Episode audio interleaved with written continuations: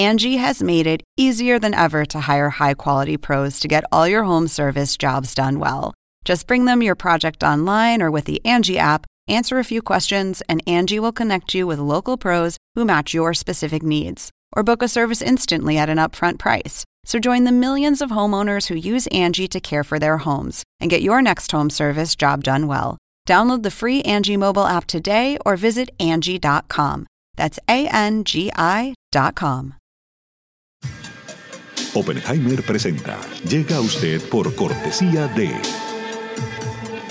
SAP. Innovación e inteligencia para enfrentar los desafíos en América Latina. Arcos Dorados.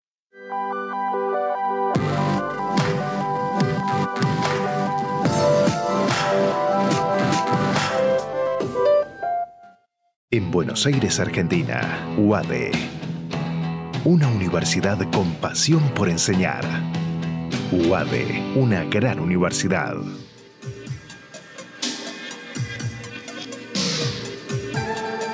Jingle, líderes en administración integral de capital humano.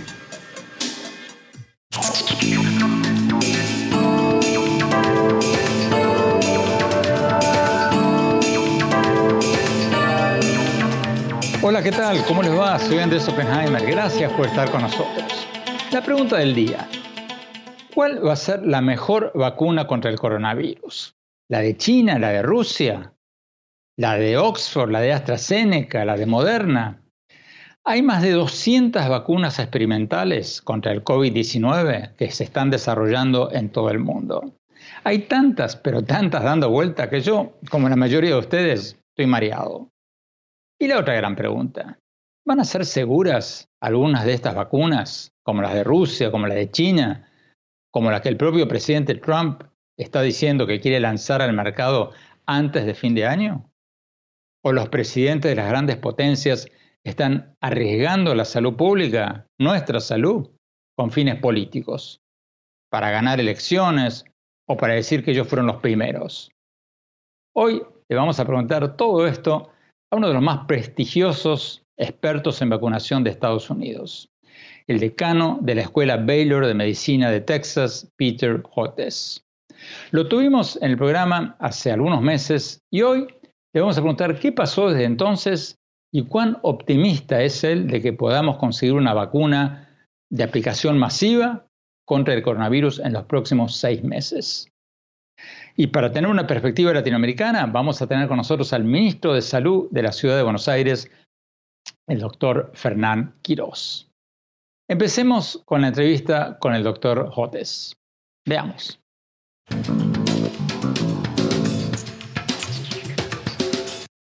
Doctor Jotes, muchas gracias por estar con nosotros. Doctor Jotes, hay tantas vacunas contra el coronavirus que se están haciendo en todas partes que estamos confundidos. A juicio suyo, ¿cuál es la más prometedora? ¿La china, la rusa, la de Oxford, la de Moderna?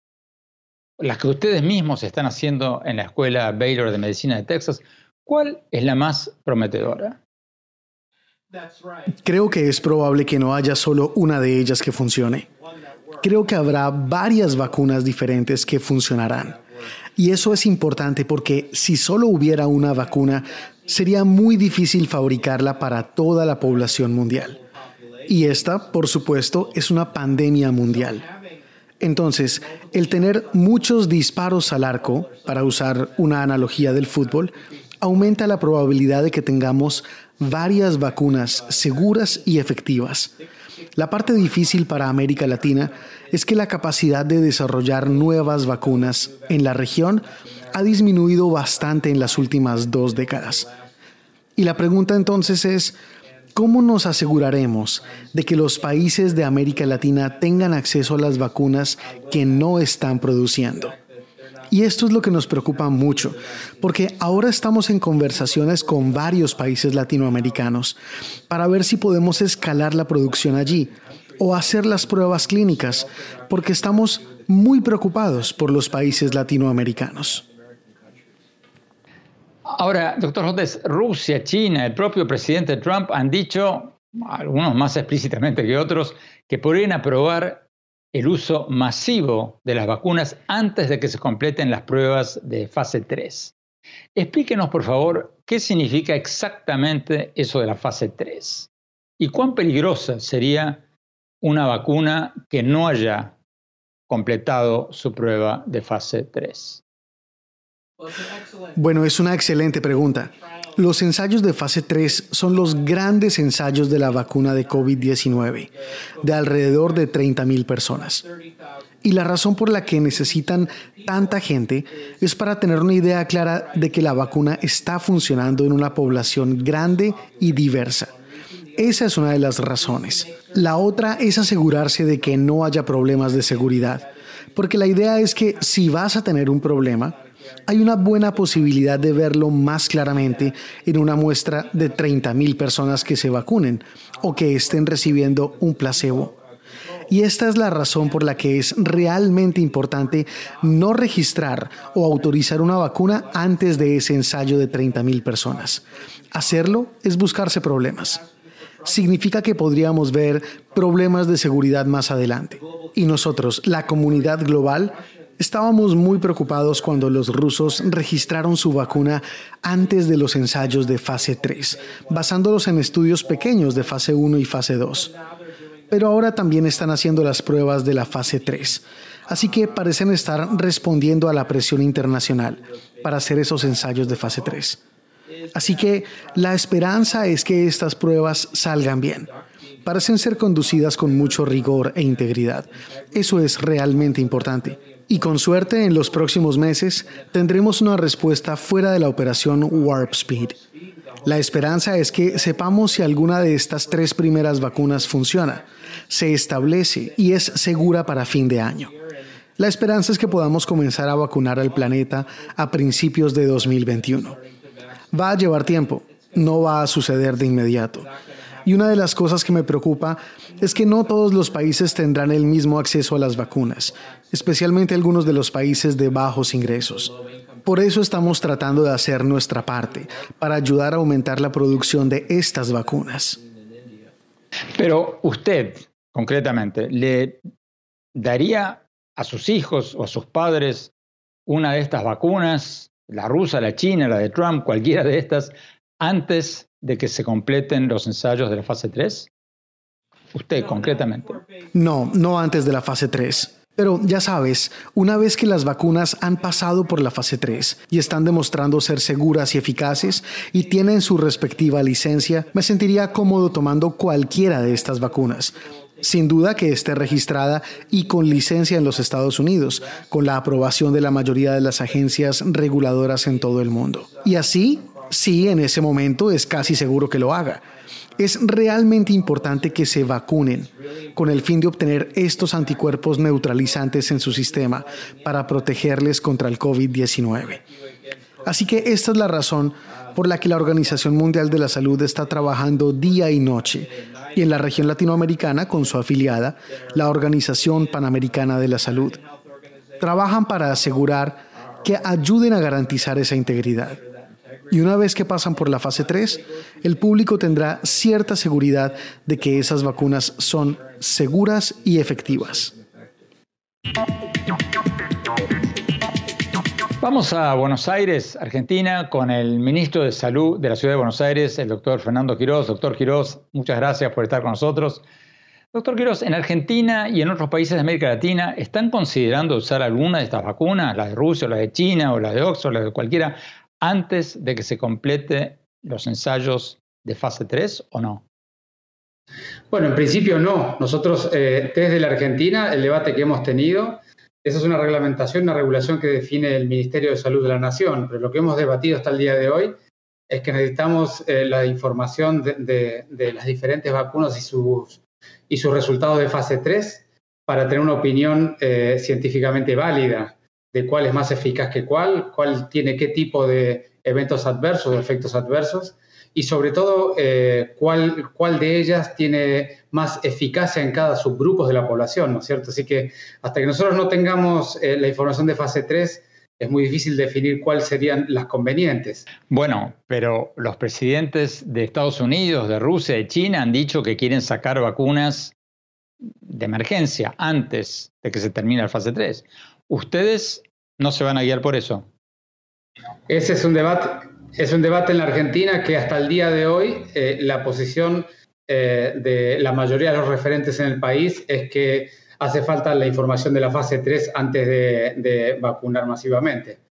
Porque además hay que definir para cada una de las vacunas es en qué, en qué orden, a qué subgrupos, eh, bajo qué posibilidad de efecto y, de eficacia eh, dentro del orden de prioridades de esos grupos a vacunar, ¿no es cierto? Sabiendo que en el primer año la vacuna no va a ser para todo el mundo, sino para los grupos de mayor riesgo.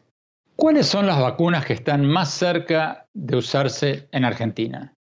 Bueno, la Argentina tiene por un, eh, por un lado eh, el, acuerdo con, eh, con, la vacuna de AstraZeneca, sobre todo de producción local, en una combinación de producción y, entre Argentina y México para toda Latinoamérica. De manera que allí, si esa vacuna tuviera buenos resultados desde ya, que va a ser una vacuna a la cual la Argentina tenga accesibilidad plena o directa a la producción industrial. Eh, luego, en la Argentina hay varias vacunas que están entrando eh, eh, a reclutar en fase 3 pacientes. La que más ha empezado, que está bastante avanzada ya en la segunda dosis, es la vacuna de Pfizer. Y luego hay diálogos y presentaciones en las entidades regulatorias nacionales sobre algunas otras vacunas para poder empezar el reclutamiento de pacientes aquí también.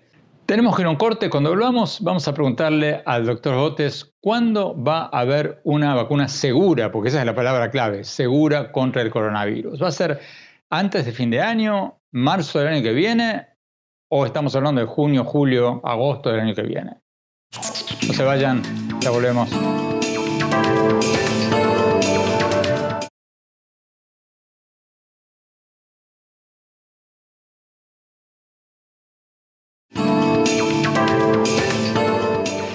Gracias por seguir con nosotros. Estamos hablando con el doctor Peter Hotes, uno de los más conocidos expertos en vacunas de Estados Unidos. Estamos hablando con él sobre cuáles van a ser las vacunas más prometedoras contra el coronavirus y cuándo las vamos a poder tener masivamente. ¿Dos meses, tres meses, seis meses? Y también tenemos con nosotros al ministro de Salud de la Ciudad de Buenos Aires, el doctor Fernán Quirós. Sigamos viendo la entrevista con el doctor Hotes.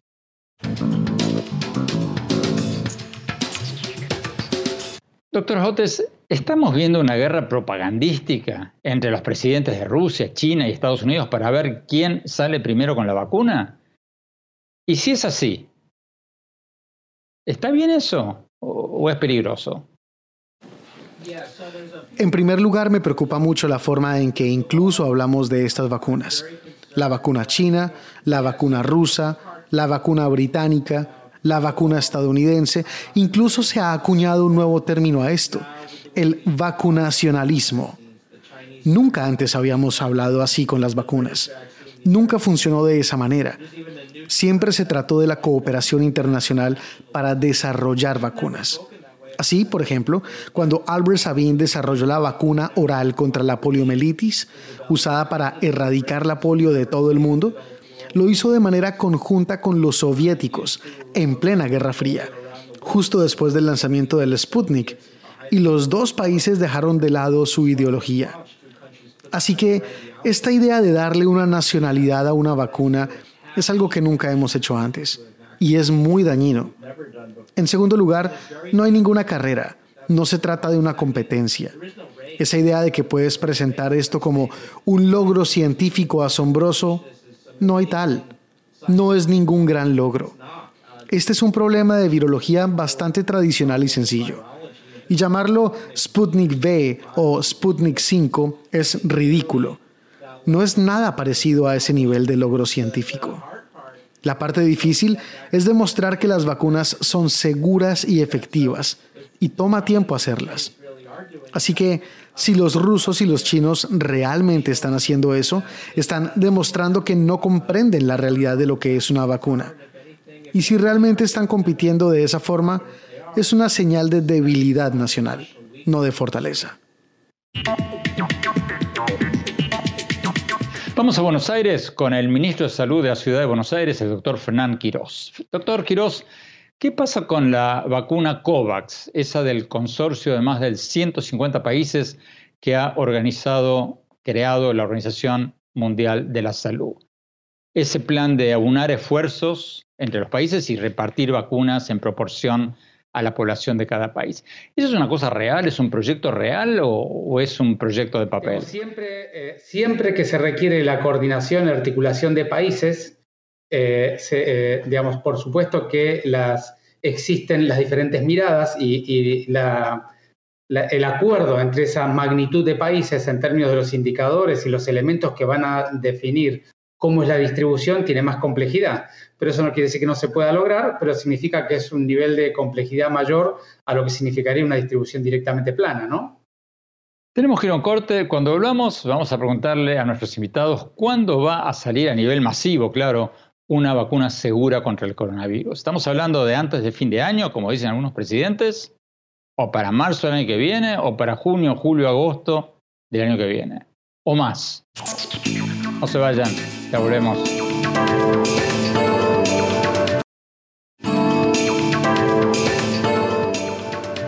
Gracias por seguir con nosotros. Estamos hablando con el doctor Peter Hotes, uno de los más conocidos expertos en vacunas de Estados Unidos, sobre cuáles son las vacunas más prometedoras contra el coronavirus y cuándo vamos a poder usarlas masivamente. También tenemos con nosotros al ministro de Salud de la Ciudad de Buenos Aires, el doctor Fernán Quirós. Sigamos viendo la entrevista con el doctor Jotes.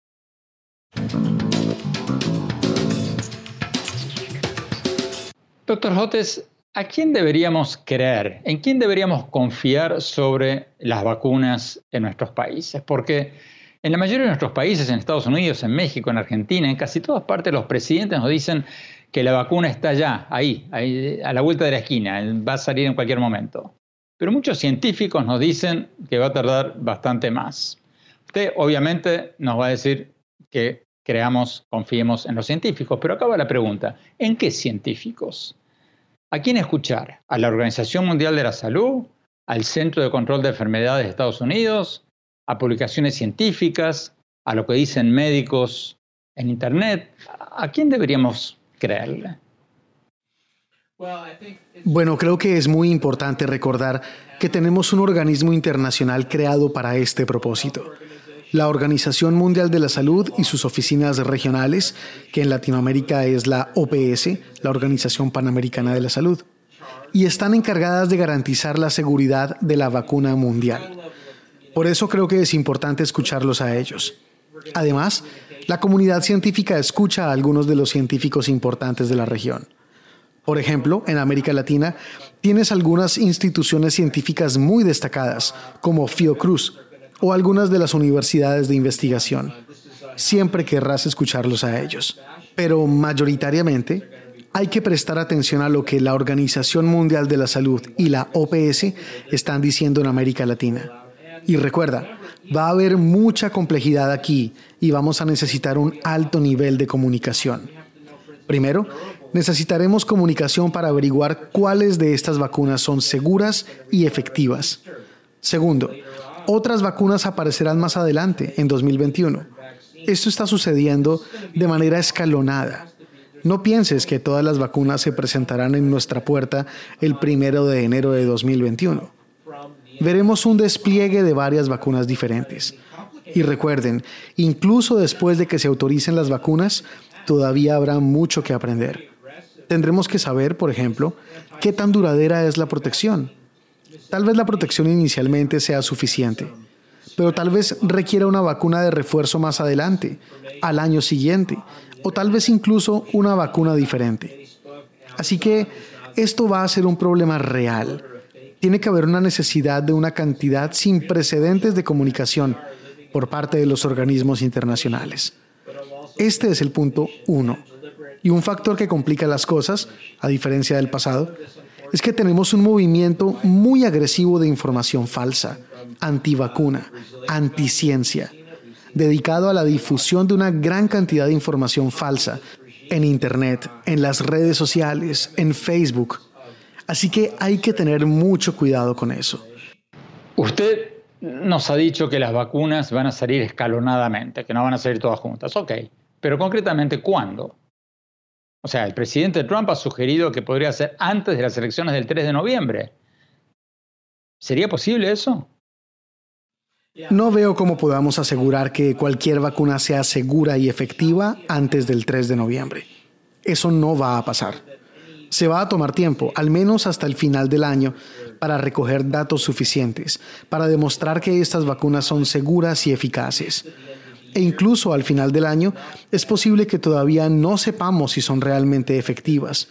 Puede tomar más tiempo que eso y existe la posibilidad de que algunas de estas vacunas no sean efectivas. Puede que no sean seguras. Así que todavía nos queda un largo camino por recorrer.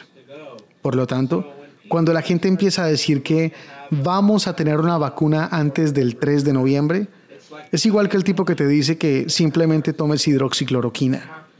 Tienes que tener en cuenta que hay mucha desinformación por ahí. Vamos a Argentina, al ministro de Salud de la Ciudad de Buenos Aires, el doctor Fernán Quirós. Doctor Quirós, como decíamos recién, en Estados Unidos, en Europa, hay un movimiento muy fuerte que cree en teorías conspirativas contra las vacunas. Por eso nos decía el doctor Jotes que hay temores de que mucha gente no se vacune por estas cosas que están escuchando y que eso complique mucho el combate global contra el coronavirus. ¿Qué pasa en América Latina? ¿Pasa algo parecido o no? Sí, efectivamente hay un movimiento creciente de personas eh, que lo llamamos eh, del movimiento antivacunas, eh, algunos de ellos incluso con argumentos muy importantes en contra de esta vacuna en particular por la velocidad de, la producción y de la distribución y el poco tiempo de evaluación clínica, de manera que existe esa problemática en toda América Latina. Eh, tal vez, eh, digamos, dado que los grupos de, riesgo, eh, que serían los primeros en vacunarse, que son los trabajadores de la salud, los trabajadores esenciales, los adultos mayores y las personas con comorbilidades, probablemente en ese grupo la representación de los antivacunas sea un poco menor que el de la población general. Con lo cual, si bien es un tema, y es un tema de debate cotidiano en nuestro ambiente, yo diría que tal vez a los fines del primer año y de vacunar a las personas de más riesgo, los que van a tener la prioridad, tal vez el problema sea un poco menor. Tenemos que ir a un corte. Cuando volvamos, vamos a preguntarle a nuestros invitados cuándo concretamente va a haber una vacuna segura y masiva contra el coronavirus. ¿Estamos hablando antes de fin de año, en los primeros tres meses del año que viene, o estamos hablando de junio, julio, agosto, hasta septiembre del año que viene? No se vayan, ya volvemos.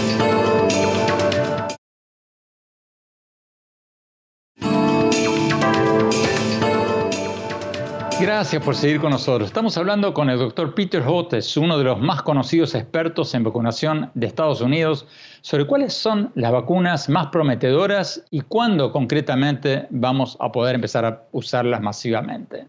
Y desde Buenos Aires tenemos al doctor Fernán Quirós, ministro de Salud de la ciudad de Buenos Aires. Sigamos viendo la entrevista con el doctor Hotes.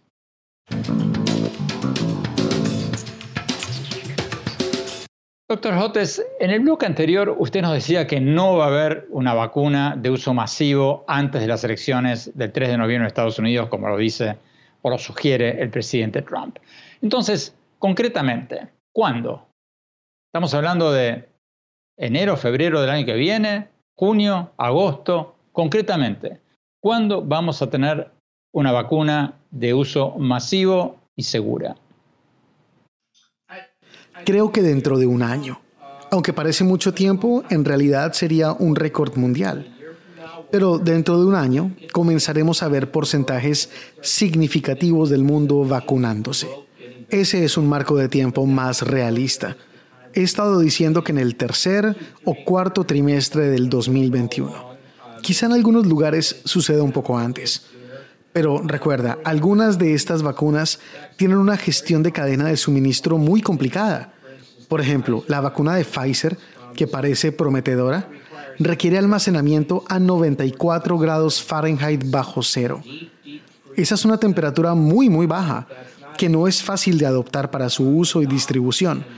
Entonces, habrá un buen número de complejidades alrededor de la entrega de estas vacunas especialmente para las que utilizan nuevas tecnologías. Wow, un año. Algunas empresas farmacéuticas han informado que tienen problemas o han tenido problemas con algún que otro paciente en las pruebas de la vacuna. ¿Es normal eso o va a retrasar los tiempos que algunos anticipan? La forma en que me gusta pensarlo es la siguiente. Estos son ensayos de 30.000 personas. Piensa en una ciudad de 30.000 habitantes, en un día cualquiera. En una ciudad de 30.000 habitantes, algunas personas se van a enfermar gravemente. Y esto es probablemente lo que sucedió en este caso. Probablemente no esté relacionado con la vacuna, pero ya sabes, la Administración de Medicamentos y Alimentos de los Estados Unidos detuvo esas pruebas en el país para asegurarse de que, de hecho, ese sea el caso. En el Reino Unido hicieron su evaluación y determinaron que era poco probable que estuviera relacionado con la vacuna. Y continuaron. No es inusual tener pausas en los grandes ensayos clínicos. Lo hemos visto con muchas vacunas. Y creo que eso es lo que está pasando. Vamos a Argentina con el ministro de Salud de la Ciudad de Buenos Aires, el doctor Fernán Quirós. Doctor Quirós, la misma pregunta que le hacíamos recién al doctor Jotes en Texas. Concretamente, ¿Cuándo esperan ustedes poder distribuir una vacuna segura a nivel masivo? ¿Antes de fin de año, primer trimestre del 2021 o más tarde? No, yo diría que seguramente vamos a tener de tres o cuatro vacunas información de fase 3 relativamente consolidada para eh, el último trimestre de este año. Eh, y seguramente en la Argentina en particular tendremos eh, el acceso para alguna distribución de vacunas inicial en el primer trimestre del año que viene, pero seguramente también para llegar a una cantidad suficiente de los subgrupos de riesgo que querramos vacunar, eh, vamos a tener que ocupar buena parte de los meses antes de nuestro verano, antes de nuestro invierno, ¿no es cierto? Es decir, incluyendo el segundo trimestre para completar una primera fase de vacunación. Tenemos que ir a un corte. Cuando volvamos, vamos a preguntarle a nuestros invitados Sí, ante el recrudecimiento de la pandemia en muchos países vamos a ver una nueva ola de cuarentenas forzadas en muchos de nuestros países. No se vayan, ya volvemos.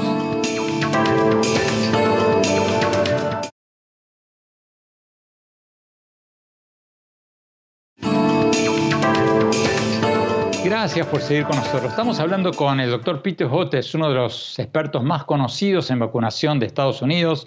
Estamos hablando sobre cuál es la vacuna más prometedora de todas las que están siendo desarrolladas en todas partes, cuándo van a salir al mercado. Tenemos también desde Buenos Aires al ministro de Salud de la ciudad de Buenos Aires, el doctor Fernán Quirós. Sigamos viendo la entrevista con el doctor Hotes.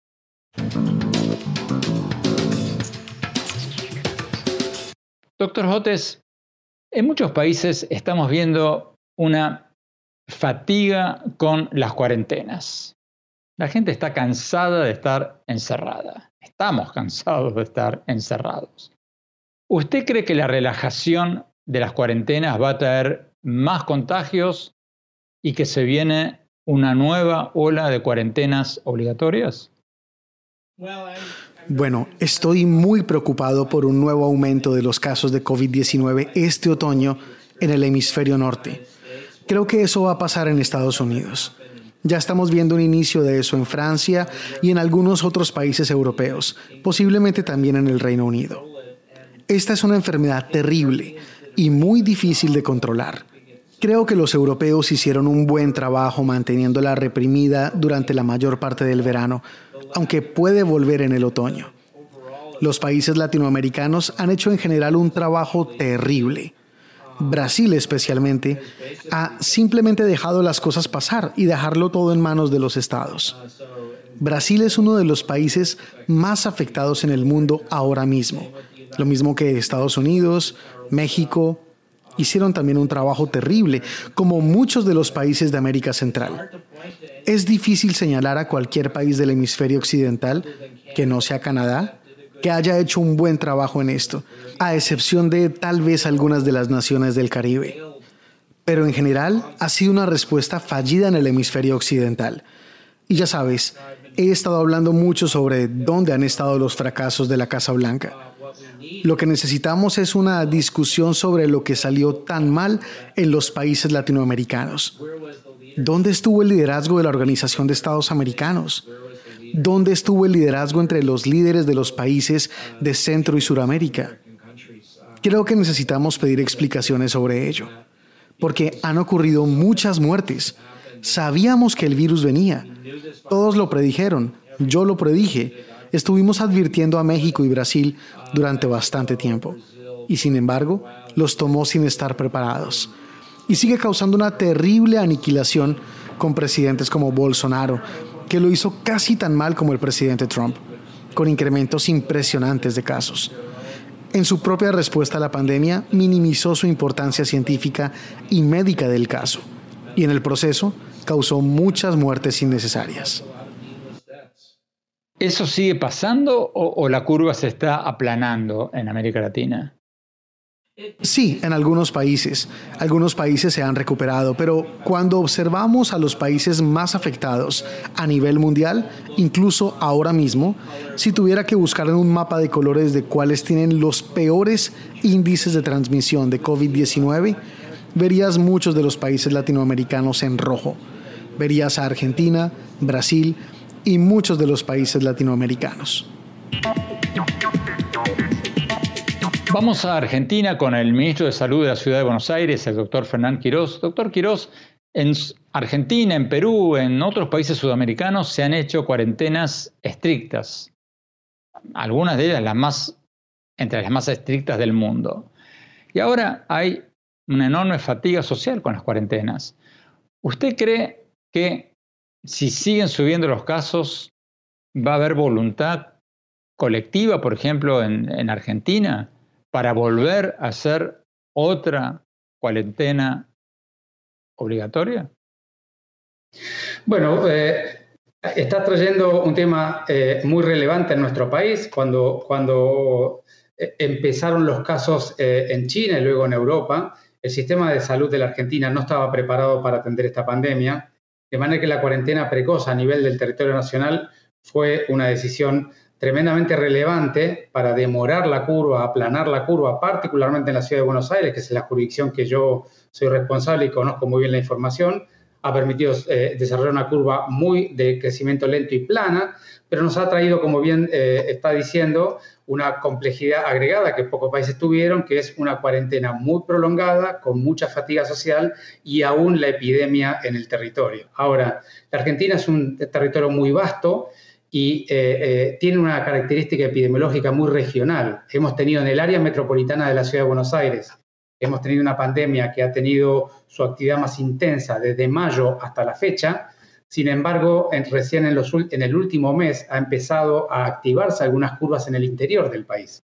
De modo que yo, para contestarte tu pregunta, necesito esta introducción porque si fuera en la ciudad de Buenos Aires, yo diría que probablemente la curva está descendiendo y probablemente todavía tenemos el verano por delante y seguramente, eh, dado que hemos ido desandando las medidas, la ciudadanía tendría un poco más de voluntad de acompañar algunas decisiones que pudieran ser el fortalecimiento de estas restricciones, no en términos genéricos, pero sí parciales. Sin embargo, en el interior del país, que recién están empezando con las curvas, tal vez eh, la dificultad sea mayor porque la gente lleva mucho tiempo y todavía tiene eh, los picos de casos por delante de la primer curva, que siempre es la curva más dolorosa, ¿no es cierto?, la que genera más daño a los más vulnerables. Doctor Quiroz, muchas gracias por estar con nosotros. Tenemos que ir a un corte cuando volvamos. Mi conclusión sobre a quién creer y a quién no creer en medio de toda esta avalancha de noticias sobre las vacunas contra el coronavirus que estamos recibiendo. No se vayan, ya volvemos.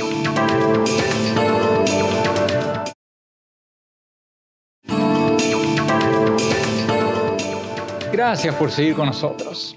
Mi opinión sobre lo que hablamos hoy y sobre a quién creerle y a quién no creerle sobre la vacuna contra el coronavirus.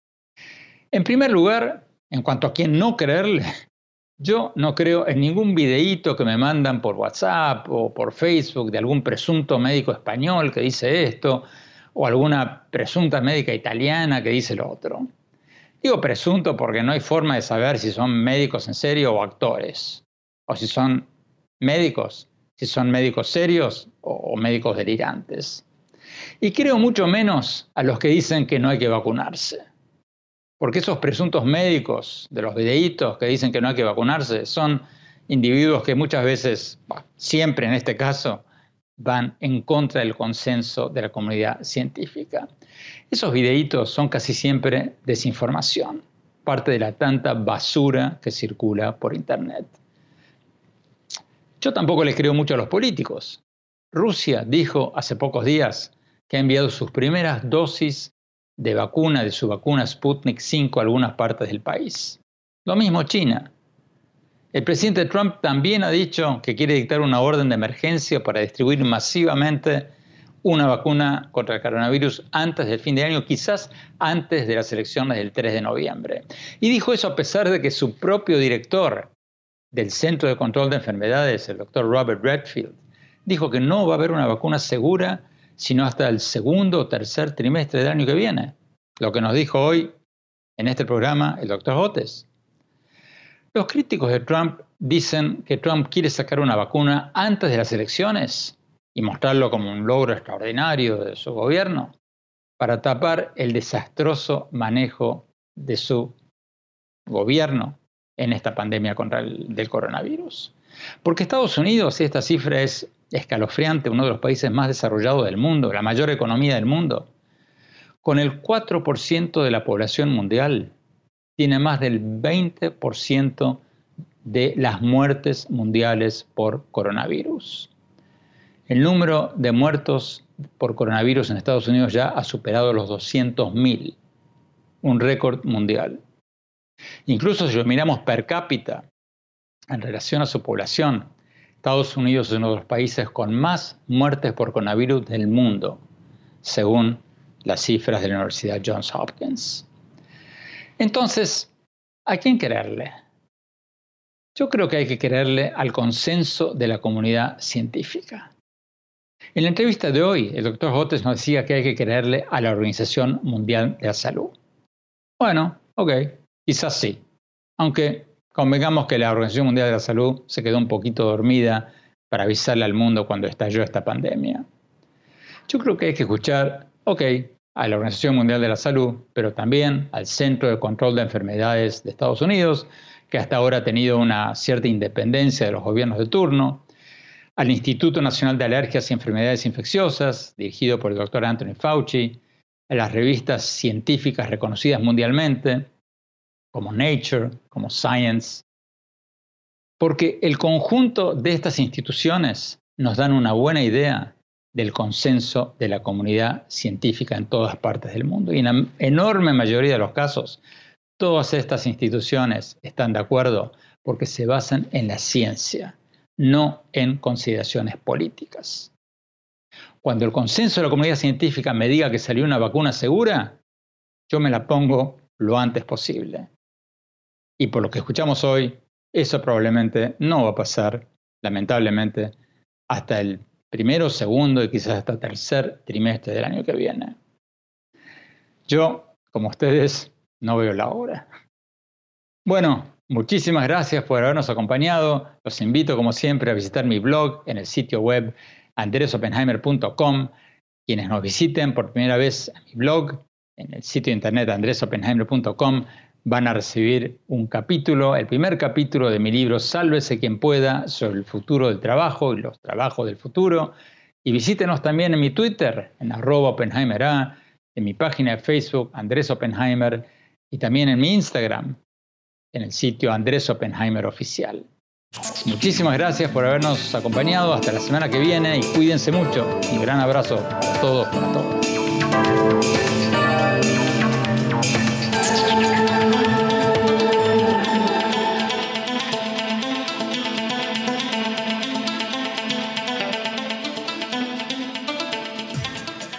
Oppenheimer presenta. Llega a usted por cortesía de SAP. Innovación e inteligencia para enfrentar los desafíos en América Latina. Arcos Dorados.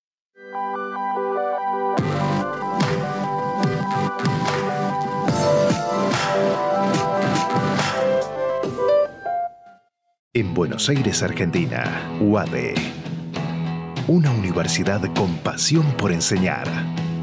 UADE, una gran universidad.